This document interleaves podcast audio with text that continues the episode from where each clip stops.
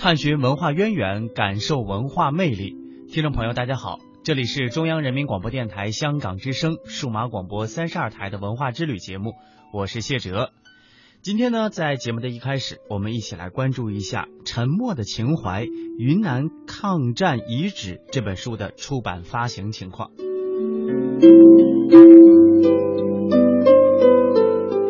二战中印缅主战场云南大地上遍布着无数的抗战遗址，那是一段沉默的爱国情怀，七七十年来静静的等待着人们的发现。新晋出版发行的《天宇流芳：沉默的情怀——云南抗战遗址》专辑，详实搜集整理了七十多年前中国滇西反法西斯战争和抗日战争史料。详细的情况，我们来连线中央台记者陈红艳，请他为我们介绍一下。红艳你好，嗯，主持人你好，你好。那么《沉默的情怀：云南抗战遗址》是怎么出版发行的？它都涵盖了哪些内容呢？啊，那么为了深入开展中国人民抗日战争研究，加强史料收集和整理，让历史说话，让史实说话。那么云南文投集团天宇刘芳策划编辑，云南人民出版社出版了首部反映云南抗战遗址《沉默的情怀：云南》。抗战遗址，并且呢公开发行这本专辑呢，收集了滇西抗战历史文化研究会以及云南近现代史研究会著名史学家吴宝章等专家学者最新的研究成果，深入发掘了云南省抗战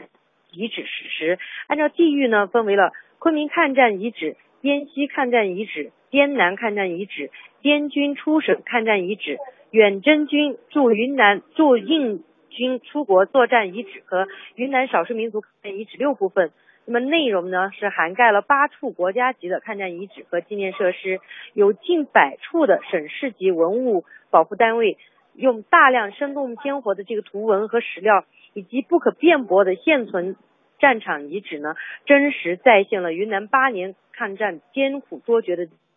揭露了日本侵略者的罪行，全方位诠释了伟大的云南抗战历史。抗战精神，在这本书中，中书中呢，除了云南省内、云南省内的抗战遗址遗迹、纪念设施以外呢，因滇军出省抗战、出境受降，远征军在国外作战，在云南省外和国外归属于云南抗战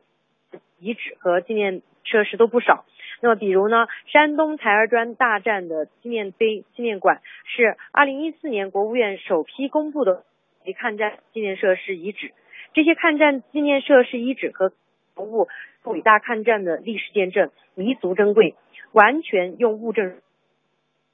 倍加珍惜和保护，并且呢，充分发挥其爱国主义教育基地的功能。嗯，主持人。嗯嗯，那么专家学者又是怎么来评价这个沉默的情怀云南抗战遗址的呢？嗯，这本专辑的出版发行呢，是对抗战胜利七十周年最好的纪念，也是云南省纪念。世界反法西斯战争胜利以及抗战胜利七十周年的收官之作，《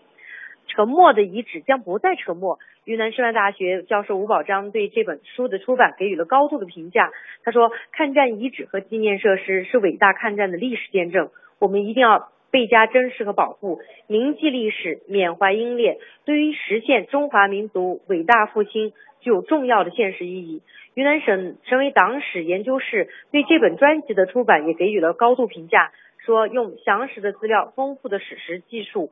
宣传云南在抗战中的特殊贡献，纪念缅怀先烈，弘扬爱国主义和革命英雄主义主旋律，传播正能量，具有非常积极重要的意义。嗯，主持人，好的，谢谢您的介绍，再见。好，再见。